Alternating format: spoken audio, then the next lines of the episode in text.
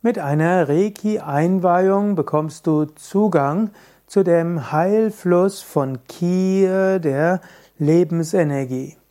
Reiki ist eine Form der Energieübertragung. Wenn man einem jemandem Reiki gibt, gibst du ihm positive Energie. Das kann hilfreich sein für die Psyche, für das Auflösen von Verspannungen, kann Heilenergie übertragen, kann hilfreich sein als zusätzliche Unterstützung anderer Behandlungsmethoden für verschiedene Erkrankungen. Mütter werden feststellen, dass sie mit Reiki kleinere und größere ja, Schmerzen und Unwohlsein ihrer Kinder besser behandeln können. Und Reiki kann man auch dem Partner geben oder den Kollegen und so weiter. Es gilt dort die Techniken zu lernen und dann aber mit einer Reiki-Einweihung sich an den Energiefluss anzuschließen.